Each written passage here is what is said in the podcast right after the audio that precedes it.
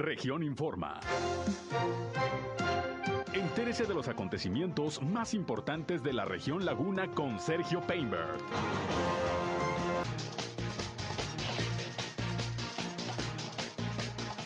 Inauguran esta mañana el encuentro de cadenas productivas en Torreón. Disminuye demanda de boletos a Mazatlán en la central camionera de Gómez Palacio. Se mantiene el pronóstico de lluvias para esta noche. Se realizará en Torreón la semifinal y final de Señorita Coahuila.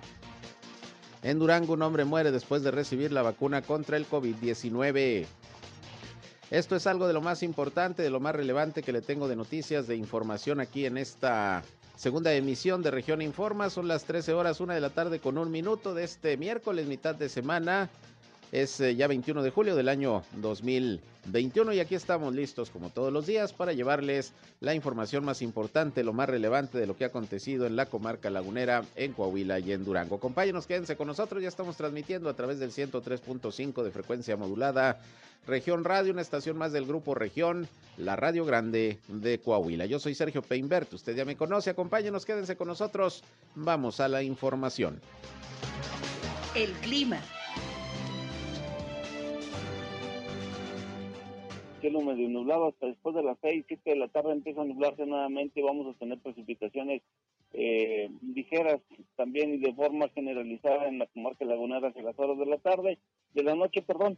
Bueno, temperaturas máximas que van a rondar entre los 34 hasta los 36 grados centígrados, un 80% de humedad, hay que tener mucho cuidado con eso, vamos a tener mucho bochorno. Y bueno, para mañana temperaturas mínimas de los 20 22 grados centígrados. El clima.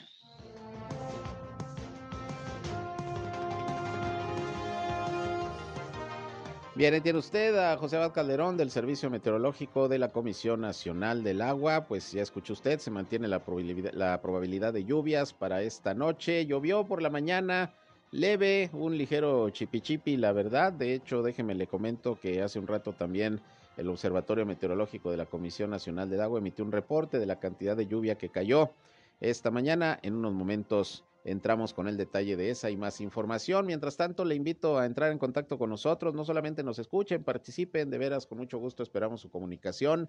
Sobre todo en este espacio, si tienen algún reporte, hay algún problema en su comunidad, en su calle, en su colonia, en su ejido, requieren la atención de alguna autoridad, pues aquí estamos listos para atenderles. Nuestra línea telefónica está a su disposición, 871-713-8867, 871-713-8867, ahí está eh, la línea telefónica para que nos llamen o para que nos manden sus mensajes de WhatsApp. Igualmente ya saben que estamos en redes sociales y medios digitales, nos encuentran en Facebook y en Instagram, en región 103.5 Laguna. Estamos también transmitiendo nuestro espacio noticioso a través de Facebook Live. Un saludo a quienes ya nos siguen a través de esta red social. Y yo estoy en Sergio Peinber Noticias, en Facebook, en Twitter, en YouTube, en Instagram y en sergiopeinber.com, mi portal web de información que les invito a visitar. Ahí también están nuestros enlaces para que nos escuchen en nuestras transmisiones de radio. Así que sin más, acompáñenos, quédense con nosotros y vamos, vamos a la información. Bien, eh, como les decía, sigue el pronóstico de lluvias para este miércoles por la tarde-noche, según lo que ya escuchamos, nos dijo esta mañana José Abad Calderón, previsor del tiempo de la Comisión Nacional del Agua, pero tenemos el reporte de lo que ha llovido hasta este momento, según precisamente el Servicio Meteorológico. en Torreón, pues eh, muy poquito, la verdad es que un chipi-chipi que de cualquier manera moja y de cualquier manera puede ocasionar accidentes, sobre todo viales, porque el pavimento se humedece. Eh, se registraron 0.2 milímetros de lluvia, apenas, muy poco. En Lerdo, 0.6, que también llovió, y llovió un poquito más allá en San Pedro, 3 milímetros es lo que se está reportando de precipitación. Y bueno, estas condiciones eh, son derivadas de la entrada de humedad procedente del Océano Pacífico y de las bandas nubosas de las ondas tropicales 13 y 14, según informó la Comisión Nacional del Agua. Y bueno, la temperatura máxima prevista para hoy, ya escucharon ustedes, es de 34 a 35 grados centígrados y la mínima de 21 grados centígrados. Mañana probablemente también eh, pueda llover, la probabilidad de lluvia es del 60% y bueno, pues nosotros le estaremos informando de las condiciones meteorológicas como siempre para que estén bien informados, bien informadas y tomen sus precauciones. Eh, estamos eh, tratando de obtener información de las unidades de protección civil de la laguna de Torreón o Palacio y Lerdo principalmente, a ver si hay alguna novedad. Tenemos entendido que no, no ha habido mayores problemas de encharcamientos de inundaciones, pero bueno, hay que ver si están en alerta por las probabilidades de lluvia que se mantienen aquí en la comarca lagunera. Estaremos estaremos pendientes e informándoles como siempre. Por otra parte, mire, pues a raíz de lo que se ha informado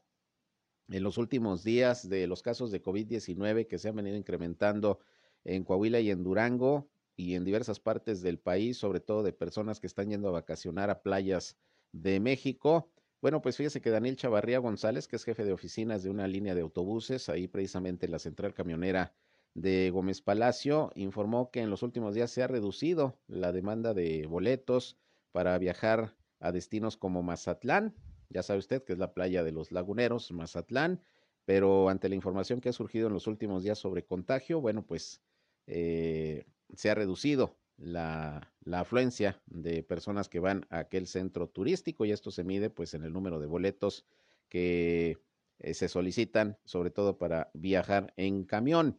Eh, según dice Daniel eh, Chavarría, por lo menos un 30% en los últimos días ha disminuido la demanda de boletos para este destino turístico allá en Sinaloa, que bueno, pues prácticamente ya está pasando al semáforo rojo epidemiológico como Guerrero ya pasó al amarillo y algunos otros estados que tienen destino de playa eh, también están con ese, con ese problema. También han bajado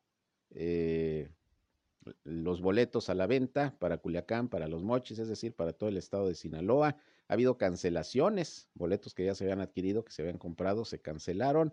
Y bueno, pues esto ante el temor de muchas personas, pues de acudir a vacacionar y regresar con algún contagio. Tal parece que los llamados de la autoridad están surtiendo efecto porque la recomendación, como usted sabe en estos momentos, es pues no viajar de preferencia y menos a estos centros turísticos en donde los contagios están a la orden del día e incluso los contagios con la variante eh, Delta, de la cual ya se han registrado tres casos por lo menos en Coahuila y uno más en Durango. Ayer surgió la versión de que eran ya tres casos en Durango. El gobernador José Rosa Saizpuro ayer todavía mencionó que era nada más un caso de la variante Delta eh, confirmado, detectado, pero vamos a estar pendientes porque no dudamos que se pueda seguir presentando. Por eso la recomendación pues es continuar observando las medidas sanitarias, pero sí, si puede, si se puede aguantar un poquito, si no tiene mucha necesidad de salir de la comarca lagunera a vacacionar, pues no lo haga porque la situación sí se está complicando precisamente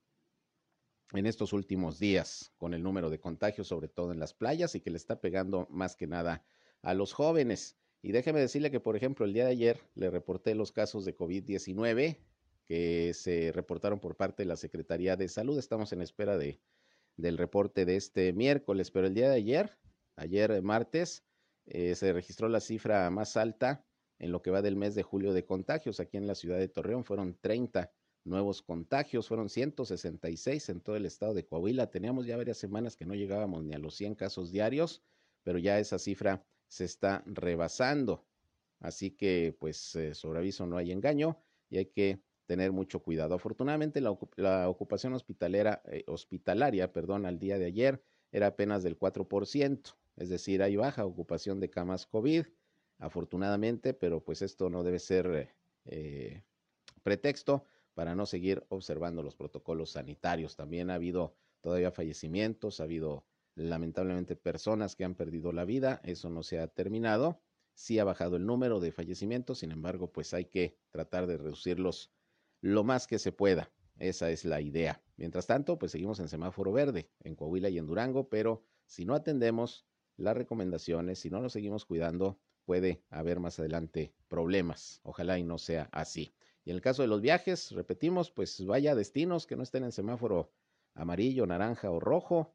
Si no es playa, bueno, pues algún otro lugar en donde haya mayor seguridad de, de que no hay riesgo sanitario, porque si no, pues ya sabe, puede salir caro un viajecito por algún contagio de COVID-19. Estaremos, estaremos pendientes. En otros asuntos, fíjese que el Consejo Consultivo de Vialidad aquí en la ciudad de Torreón está recomendando a las autoridades municipales que se apliquen sanciones por este tema de los estacionamientos exclusivos no autorizados, particularmente en la, en la colonia Torreón Jardín. Pero sabe qué? que hay muchos lugares, colonias, eh, calles, eh, y no solamente en colonias, incluso en la zona centro, en donde pues resulta que hay supuestos estacionamientos exclusivos, por ahí se pintan las rayas o se colocan ahí algunos señalamientos y resulta que pues no tienen el permiso correspondiente o no deberían estar ahí eh, ocupándose estos espacios de manera exclusiva porque son en la vía pública y la vía pública pues precisamente es para que todos la podamos utilizar.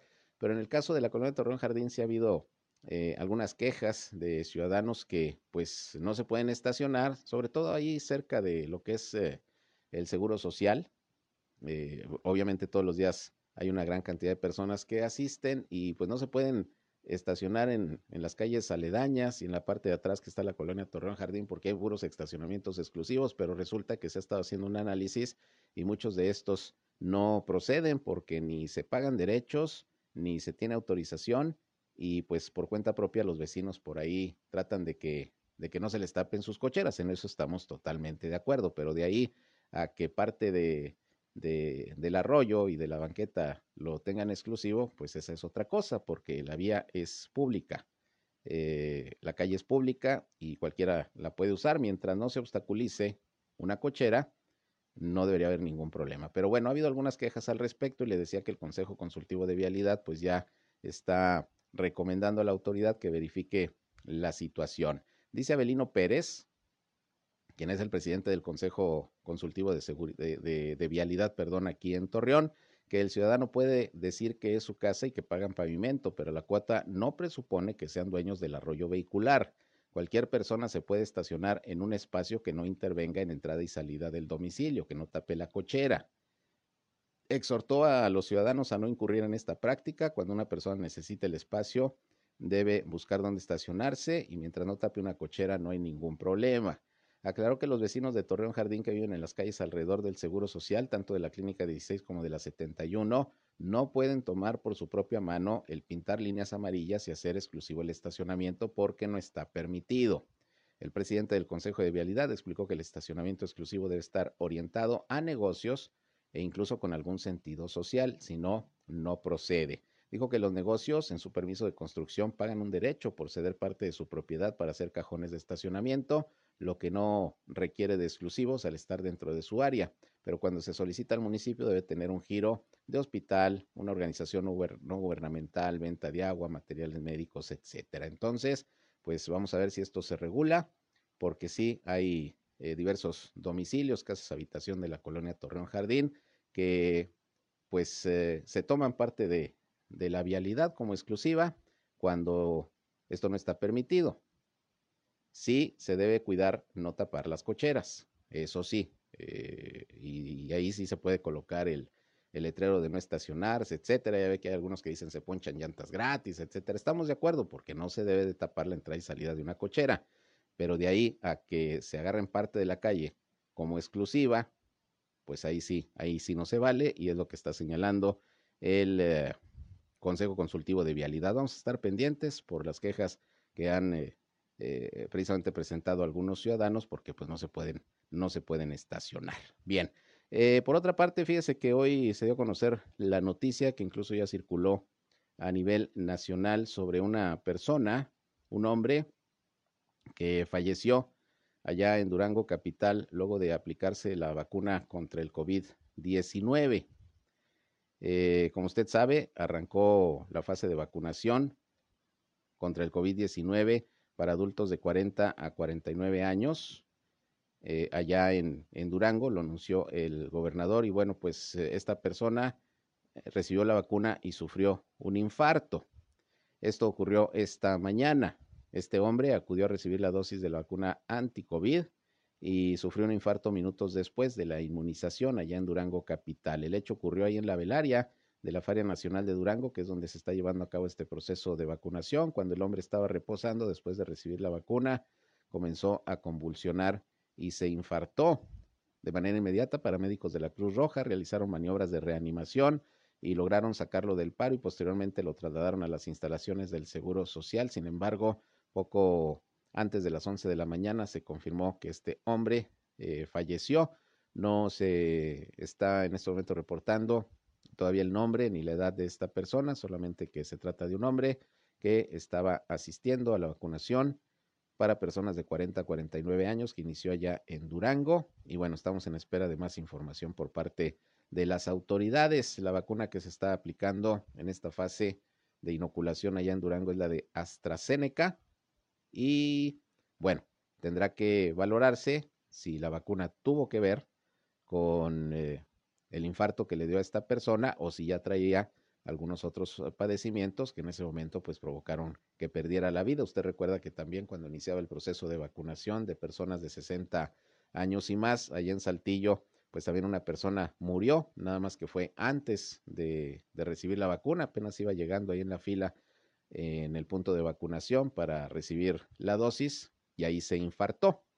Eh, ahí cerca del módulo de vacunación, por lo que pues terminó obviamente que nada tuvo que ver la vacuna, pero bueno, Así las cosas, vamos a estar en espera de, de lo que es eh, el reporte de las autoridades para ver eh, qué tanto pudo haber sido la aplicación de la vacuna factor para que esta persona falleciera o si se trata pues de algún otro padecimiento que tuviera que tuviera esta persona. Vamos a estar pendientes por lo pronto tanto en Durango capital como aquí en la ciudad de Torreón continúa el proceso de vacunación de personas de 40 a 49 años de edad Aquí es ya la segunda dosis, en Durango es la primera dosis, allá se está aplicando AstraZeneca, aquí se está aplicando la segunda dosis de Pfizer.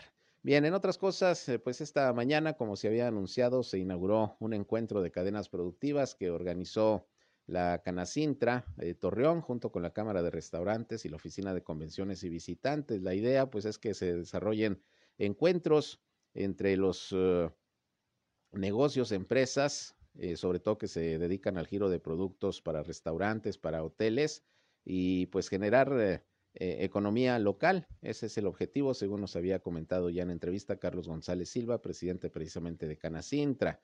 En este evento que ya está por terminar en un rato, iba a durar seis horas, se inauguró a las nueve de la mañana. Dijo que están participando 66 compradores y 69 posibles proveedores así como 19 empresas que también eh, participaron con la colocación de un stand. A esto fue en el Centro de Convenciones de Torreón, está siendo en el Centro de Convenciones de Torreón. Asistieron a la inauguración el alcalde Jorge Cermeño Infante, el secretario de Desarrollo Económico de Coahuila, eh, Jaime Guerra. Y bueno, pues Carlos González consideró que hubo buena respuesta, ya que se ocuparon pues prácticamente todos los espacios que obviamente tuvieron un, un precio, un costo para quienes ahí acudieron a mostrar eh, sus negocios, lo que venden, lo que ofertan. Obviamente se estuvieron observando todos los protocolos sanitarios para que no hubiera mayor problema.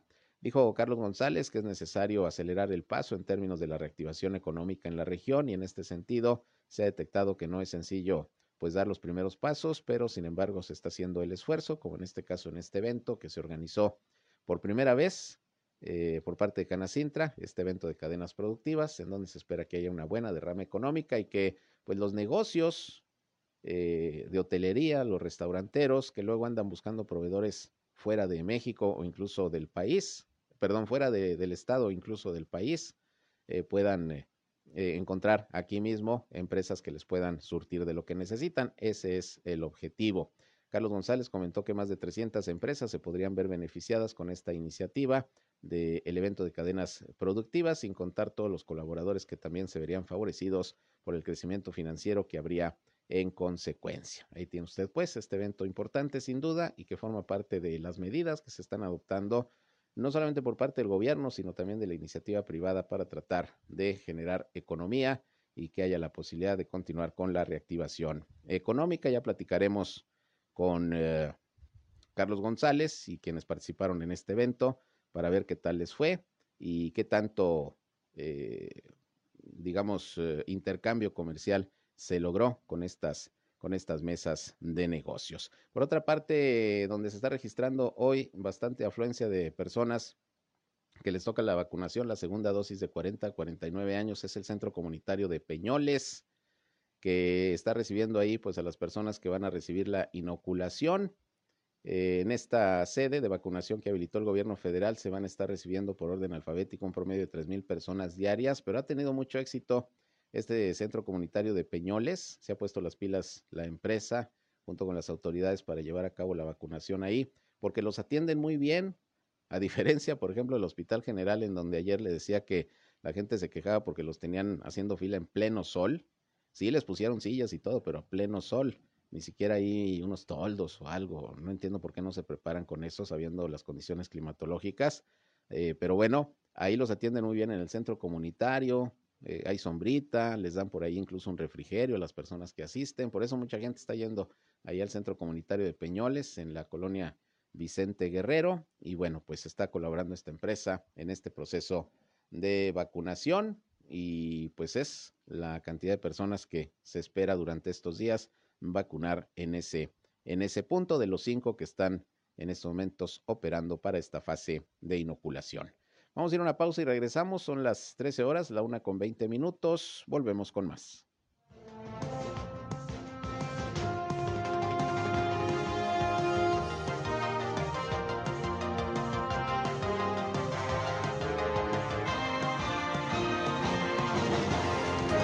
Región Informa. Ya volvemos. Al aire, región 103.5. Continuamos en región Informa.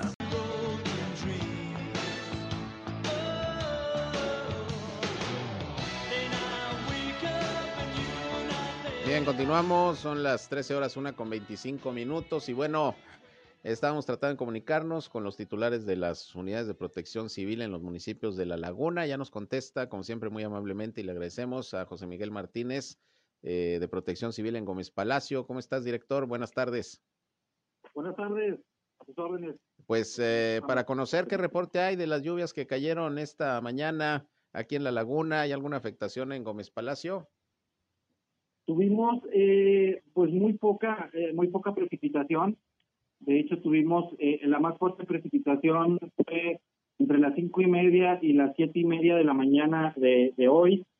Tuvimos únicamente dos milímetros de precipitación en algunos eh, puntos de aquí de, la ciudad y este inmediatamente por instrucciones ahí de, la presidenta municipal se activaron las, las brigadas eh, del DIF, las brigadas vigilantes del DIF este, y, de, y de bienestar social para ver en qué, en qué podían ayudar a la población. Pero este, de hecho fue demasiada poca la precipitación, la precipitación que hubo eh, este día. Hace rato empezó a, a chispear un poco, este, inmediatamente se quitó. Y pues bueno, el pronóstico, según los expertos de, de Conagua, es que al menos el día de hoy el día de mañana va a continuar eh, eh, eh la espera de, de precipitación no más allá de 10 milímetros eh, eh, en los dos días.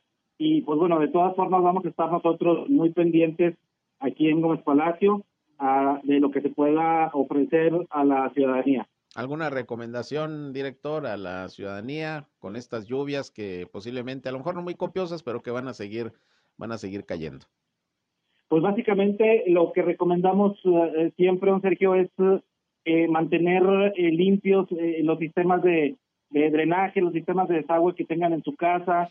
Este, las personas que, que van a manejar, pues que lo hagan de una forma más prudente. Recordemos que ahorita con estas lluvias, sobre todo que no son tan copiosas, pues el pavimento de las carreteras se hace un poquito más resbaloso que de costumbre y pues bueno, eso nos genera un aumento en el número de, de accidentes.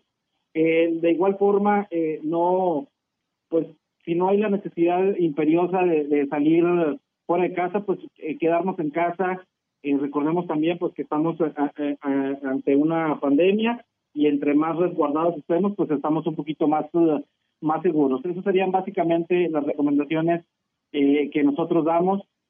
cualquier cosa que, tengamos de, de, actualización del, del sistema del tiempo, lo daremos a conocer pues a través de ustedes como medios de comunicación y a través de nuestra página de, Facebook activa.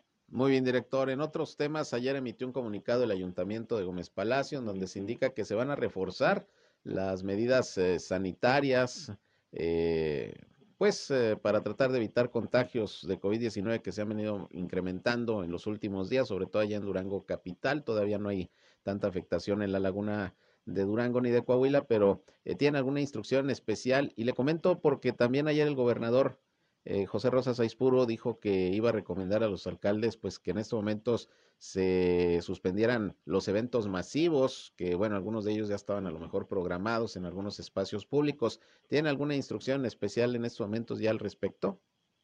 En este momento eh, eh, todavía no, Sergio, estamos en espera de las instrucciones tanto de la Mesa de Salud por parte del Gobierno del Estado como de la Mesa de Salud Municipal eh, que preside nuestra presidenta y estamos en espera de las instrucciones. Eh, recordemos que ayer fue eh, eh, en una entrevista en el que el señor gobernador da esa esa información, pero no hemos no hemos recibido de forma oficial ninguna ninguna instrucción. recordemos que todavía hasta el día de hoy a esta hora pues todavía estamos en semáforo verde en el estado. Y pues bueno de todas formas estaremos pendientes con las instrucciones que nos dé la mesa de salud municipal para llevar a cabo las medidas que, se tengan que hacer con tal de eh, eh, frenar este brote o este tercer, o esta tercera ola de, de, COVID-19. De cualquier manera, continúa vigilancia para evitar aglomeraciones, que se respeten protocolos sanitarios, etcétera, ¿verdad? Así es, se continúa vigilando por todo, por parte de todas las dependencias municipales. Recordemos que las dependencias eh, operativas no están de vacaciones, están, están trabajando eh, y pues bueno, vamos a seguir así siendo vigilantes en estos temas y si se vienen algunas restricciones o si se viene un cambio a semáforo amarillo, pues ya daremos a conocer este, a través de los medios de comunicación eh, las, las eh, restricciones que se darán a conocer. Bueno, pues ojalá, ojalá y no pasemos al semáforo amarillo, que haya contención y que la gente pues asuma su responsabilidad de seguirse cuidando para evitar pues caer nuevamente en esos escenarios. Eh, José Miguel Martínez, pues gracias como siempre por contestarnos la llamada e informarle al público que nos escucha. Estamos a la orden, Sergio. Gracias, buenas tardes. Un abrazo. Bien, José Miguel Martínez, director de Protección Civil en Gómez Palacio, pues poca lluvia también en aquel municipio, dos milímetros apenas, eh, un ligero chipi chipi, pero bueno, se mantienen en alerta las autoridades para eh, cualquier situación que se pudiera presentar en el caso de las lluvias. Se comunicó conmigo hace unos momentos Alfonso Mijares, está en la Ciudad de México va a tomar un, vuelo eh, de regreso. Eh, vamos de todas maneras a estar atentos del reporte que den en protección civil los subalternos, aunque así de manera extraoficial le comento que no hay mayor problema, inconveniente, ni tampoco encharcamientos o inundaciones, porque fue realmente poca la lluvia, pero hay que estar pendientes porque eh, todavía se están pronosticando precipitaciones aquí en la comarca lagunera. Y bueno, eh, sobre este tema del evento que hoy se desarrolló o que se sigue desarrollando, ya está por terminar ahí en el Centro de Convenciones de Torreón organizado por Canacintra. Este encuentro de cadenas productivas, como le decía en representación del gobernador Miguel Ángel Riquelme, estuvo en la inauguración Jaime Guerra, quien es el eh, secretario de Economía del Estado, y dijo que es importante seguir impulsando este tipo de eventos que promueven la reactivación económica, en este caso de la región lagunera. Esto comentó el funcionario. O sea, lo que busca los eventos de cadenas productivas es que, primero, obviamente, sustituir importaciones por diferentes razones. Primero, por costo, por distancia, por los temas de la pandemia, que a veces son ah, decisiones distintas en cada país. Y si los productos son locales o regionales, pues bueno, si se detiene toda la región, pues se detiene todo. No es igual lo que pasó en la pandemia, se detuvo China y México no. Después arrancó, eh, se detuvo México y China estaba operando. Entonces eso generó muchos problemas de proveeduría. Entonces estos eventos son para eso precisamente. Y nos da gusto que por diferentes razones. Una, porque crece el empleo. Dos, crecen los negocios le va mejor a nuestra gente, a los coahuilenses, que eso es lo fundamental. Entonces, pero aquí vemos empresas micro, pequeñas, medianas, que nos da mucho gusto existe esta eh, unión entre hoteleros, restauranteros e industriales. Eso es muy buena iniciativa. Empresas como Milwaukee eh, tienen proveedores locales importantes. Entonces eso, eso es muestra de la calidad de los productos que se hacen aquí, la calidad de la gente de Coahuila para entregar muy buenos productos. Entonces eso lo vemos en las ampliaciones que anuncian las uh, empresas ya instaladas. Bien, ahí tiene usted lo que dijo Jaime Guerra, secretario de Economía de Coahuila, y estuvo en la cobertura de este evento mi compañero Víctor Barrón, que también platicó con Carlos González, el presidente de Canacintra, eh, Torreón, que organizó este evento, y estos son sus comentarios sobre pues, la necesidad de crear economía regional y que las propias empresas de la laguna se apoyen entre ellas, se presten eh, los servicios, eh, se, se, vendan los productos que se requieren aquí mismo en lo local. Y pues como dice el secretario de Economía, sustituir a lo mejor importaciones, el no tener que estar buscando clientes o más bien dicho, eh, proveedores eh, fuera de la laguna, si aquí hay empresas que puedan dar los servicios, vender los productos, en fin, esa es, esa es la idea, generar economía local. Esto dijo Carlos González, presidente de Canacintra Torreón, también sobre este tema. Fíjate que lo que hemos estado viendo en el Comité de Salud es que aunque sí está aumentando los contagios, no se está aumentando en el mismo porcentaje la hospitalización y lo que es la, la, la la mortalidad no ha subido. O sea, realmente seguimos teniendo los, los, hospitales a menos del 5% cuando ya hemos empezado a tener muchísimos casos. Entonces, este, algunos casos. Entonces, lo, lo que estamos viendo, que eso lo vemos muy favorable, es que las medidas que se tomaron están dando, dando resultados para contener la, la, la tercera ola de la pandemia. Yo lo que le estoy pidiendo a todo el mundo, no nomás a los colaboradores de la empresa, tenemos que cuidarnos si salimos de vacaciones. Eso es lo que nos está afectando. Torreón no tenía contagios hasta que llegó la oleada de las gentes que fueron de vacaciones. Entonces, si van de vacaciones, no pueden dejar de usar el cubrebocas, la sana distancia. O sea, la pandemia no se ha acabado. Sigue estando vigente y necesitamos cuidarlo. Lo que tienes que evitar son, por ejemplo, ir a lugares donde ir a. ¿Por qué? Porque ahí porque toda la gente está tomando nota del cubrebocas. Tratar de evitar esas cosas. O sea, sal, es, es, es, es necesario y, y para la salud el salir de vacaciones, pero hay que hacerlo con muchísima responsabilidad. Bien, ahí tiene usted, pues el comentario también de Carlos González sobre este tema de la pandemia y la recomendación que pues están haciendo prácticamente todas las autoridades respecto a a salir de vacaciones. Si usted sale, pues efectivamente, si va a la playa, por ejemplo, bueno, pues vaya a la playa, vaya a la alberca, vaya a un restaurante buscando que no esté muy aglomerado, pero evite, aunque es difícil porque los chavos pues van a la pachanga, pero la idea es evitar pues ir a los antros eh, que están aglomerados, no hay sana distancia, no se usa cubrebocas, ahí es donde precisamente están presentándose los contagios, por eso son jóvenes los que más están en estos momentos eh, saliendo positivos eh, al COVID-19. Entonces, pues, pues está en todos nosotros el tratar de, de cuidarnos, de actuar responsablemente y bueno, pues es por el bien de la salud de nosotros y la salud de los demás. Por otra parte, pues ya sabe que el primero de agosto hay consulta popular organizada por el Instituto Nacional Electoral a nivel nacional. Nos van a preguntar a los mexicanos si estamos o no de acuerdo en que se enjuicia a los expresidentes de México. Ya le he dicho varias veces que la pregunta no viene así en la papeleta, viene bastante rebuscada, pero ese es el objetivo, que usted diga si sí o si no está de acuerdo en que se enjuicie a los expresidentes. Es el primero de agosto eh, esta eh, consulta popular que, reitero, tiene que participar por lo menos el 40% del padrón electoral a nivel nacional para que sea vinculante esta consulta, es decir, que tenga una consecuencia que realmente las autoridades, eh, si la mayoría de la gente votó que sí se enjuicia a los expresidentes, pues se pueda iniciar con alguna investigación sobre presuntos delitos que algunos hayan cometido. Si no vota ese 40% del padrón, y obviamente que en ese 40% mínimo tiene que ganar el sí para poder también eh, proceder legalmente contra expresidentes, si no vota ese 40%, pues no va a valer en términos legales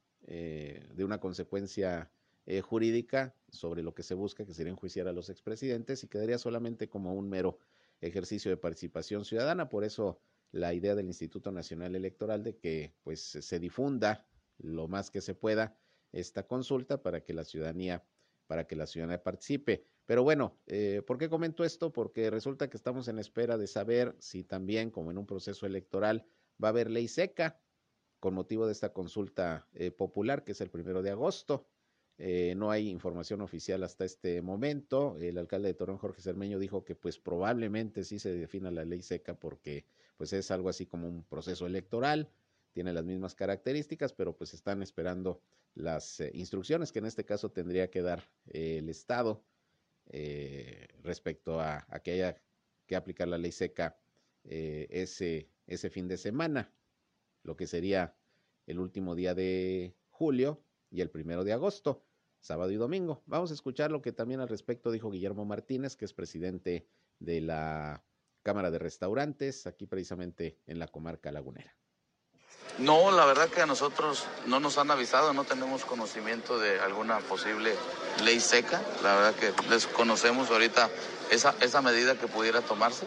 Sí, obviamente que sí nos afecta en el gremio restaurantero porque pues nosotros el fin de semana es cuando tenemos la afluencia de más comensales, de más clientes, entonces sí, sí nos veríamos afectados. No, la verdad que no está justificable, la verdad que es una consulta ciudadana y creo que nosotros, para nosotros no es algo que se pueda llevar o que se deba llevar a cabo una ley seca como tal.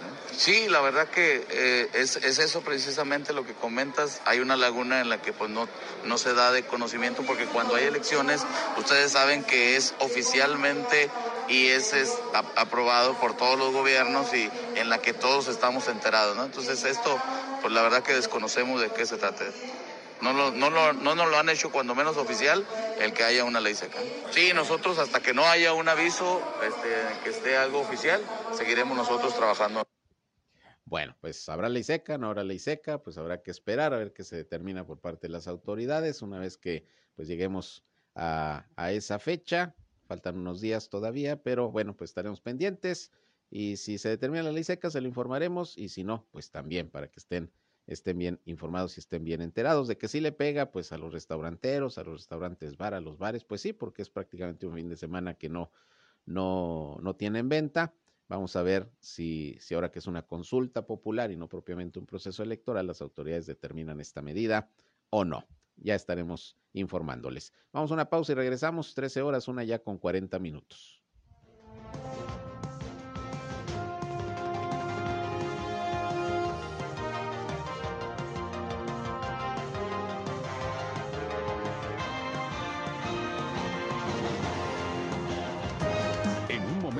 Regresamos a Región Informa.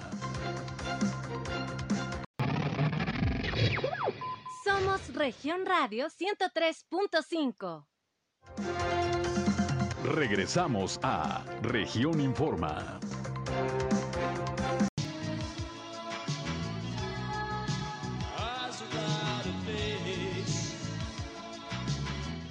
Bien, regresamos, son las 13 horas ya, la una con 45 minutos y déjeme le informo que la Procuraduría de los Niños, las Niñas y la Familia PRONIF aquí en el estado de Coahuila informó que está realizando registros extemporáneos para garantizar el derecho de identidad. En un comunicado informa a esta dependencia que todas las niñas y niños tienen derecho a tener una identidad, según lo marca la Ley General de los Derechos de las Niñas, Niños y Adolescentes, y es responsabilidad del Estado y de la sociedad garantizarlo. Además, en la Convención de los Derechos del Niño de la Organización de las Naciones Unidas, el artículo 8 establece que los estados eh, se comprometen a respetar los derechos del niño para preservar su identidad. Y por ello, la PRONIF eh, está tramitando los registros extemporáneos a todas las niñas y niños que no fueron registrados en el periodo de tiempo que marca la ley.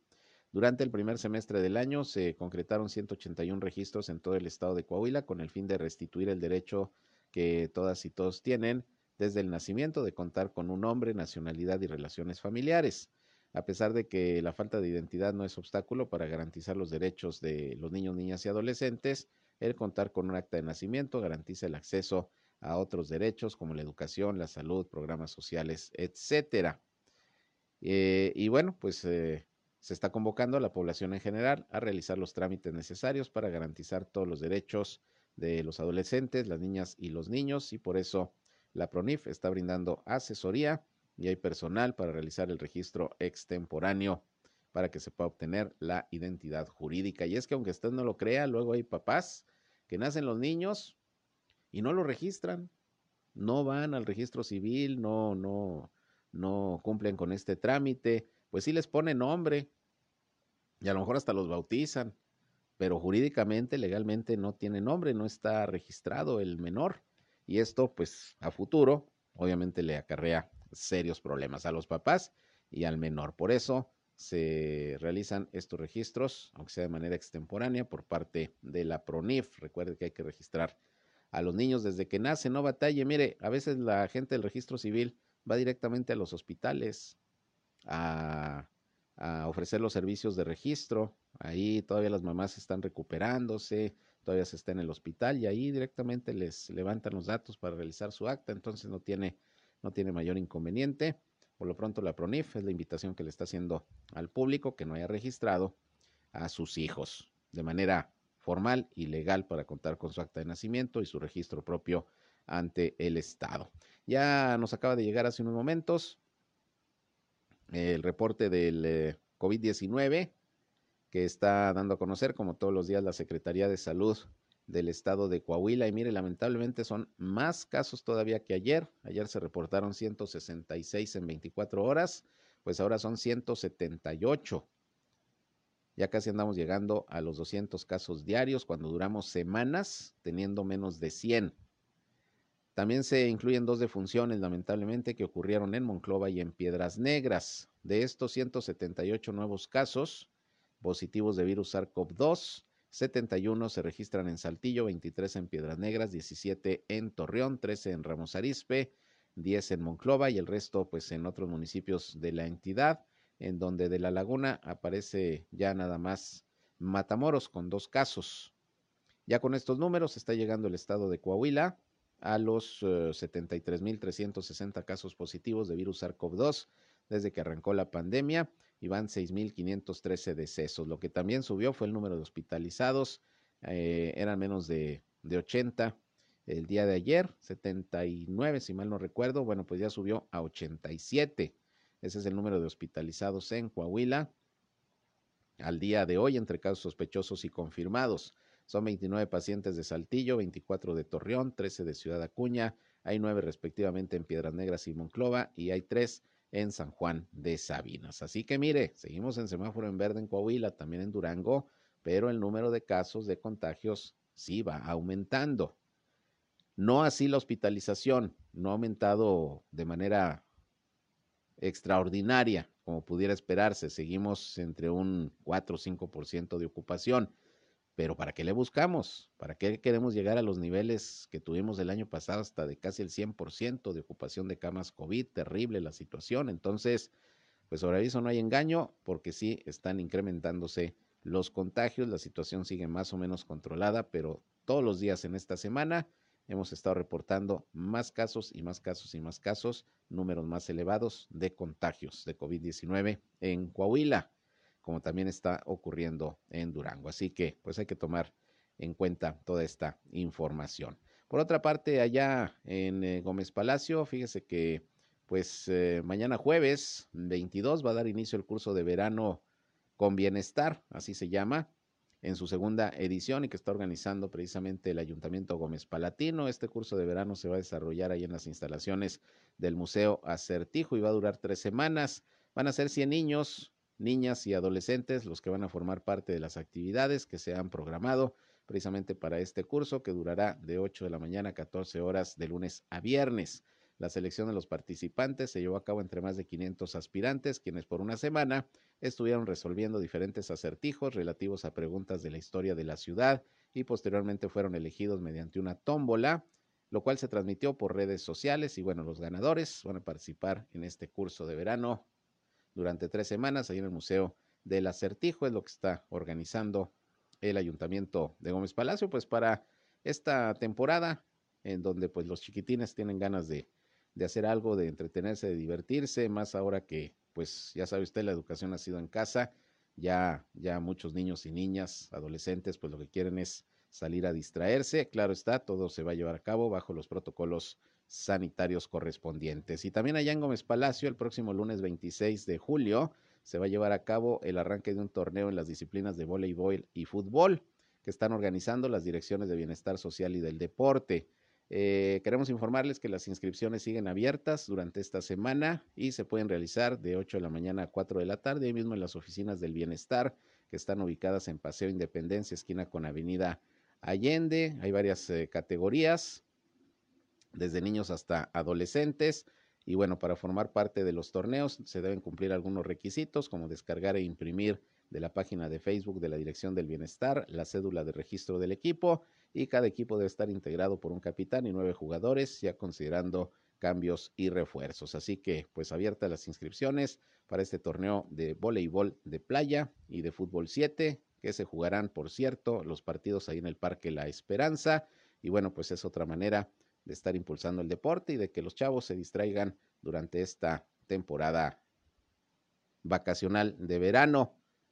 En vez de irse a las playas, donde están los contagios, bueno, pues hacer deporte aquí no hay de otra. Hay que buscar la manera de, de, cuidarnos.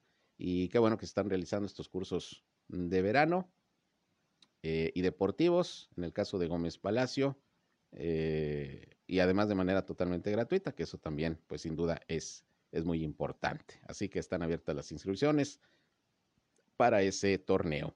Todavía tiene usted oportunidad de comunicarse con nosotros eh, al 871-713-8867 por eh, WhatsApp. También nos puede mandar sus mensajes. Y bueno, tengo aquí información. Le decía que también el municipio estaba analizando si iba a haber ley seca o no por el tema de la consulta ciudadana del primero de agosto. Ya ve que decía el presidente de Canirac, le transmití hace unos momentos esa información. No saben ni tienen noticias oficiales de que vaya a haber ley seca. Sin embargo, déjeme le comento que el alcalde de Torreón, Jorge Cermeño, adelantó que sí habrá ley seca durante el primer fin de semana de agosto por la consulta popular que va a haber a nivel nacional para saber si la población está de acuerdo o no en enjuiciar a los expresidentes de México. Yo comentabas que se iba a analizar, sin embargo, ya aquí se da una declaración del alcalde Jorge Cermeño que dice que sí, habrá ley seca ese fin de semana con motivo de la consulta mm, popular. El alcalde eh, comentó que las autoridades electorales, generalmente en estos ejercicios de participación ciudadana, se contempla eh, la ley seca en todos los casos y, por lo tanto, lo más seguro, ya por parte del ayuntamiento, se informa que sí se va a tener esta prohibición de venta de bebidas alcohólicas desde el primer minuto del sábado 31 de julio hasta el último minuto del domingo primero de agosto en que se va a desarrollar esta consulta popular. Así que se adelanta el alcalde y dice sí habrá ley seca. Decía el presidente Canira que no tenía notificación oficial. Bueno, pues aquí ya la estamos dando a conocer. El alcalde ya dijo que sí va a haber ley seca por este ejercicio de participación ciudadana que vamos a ver cómo resulta. Aquí lo interesante es que es la primera vez que se realiza una consulta popular de estas características para preguntarle a los mexicanos eh, un punto en particular, si están o no de acuerdo, como en este caso el enjuiciamiento a los expresidentes. Bueno, pues habrá que eh, esperar los resultados y estar pendientes de los mismos, a ver qué es lo que pasa finalmente. Bien, con esto llegamos al final de esta hora de información aquí en Región Informa, les agradezco su atención. Faltan ya cinco minutos para las dos de la tarde. Les recuerdo que en punto de las 19 horas estoy nuevamente con ustedes aquí a través del 103.5 de frecuencia modulada Región Radio, una estación más del Grupo Región, con el resumen ya del día, lo más importante de lo acontecido en la comarca lagunera de Coahuila y de Durango en nuestra tercera emisión en punto de las 19 horas. Por lo pronto, pásenla de lo mejor, gracias por su atención, gracias por sus llamadas, por sus mensajes y les deseo que sigan pasando un buen miércoles y van a comer buen provecho y pendientes, pendientes de las probables lluvias que probablemente que van a caer más tarde según el Observatorio Meteorológico. Yo soy Sergio Peinbert, usted ya me conoce, pásenla bien. Muy buenas tardes.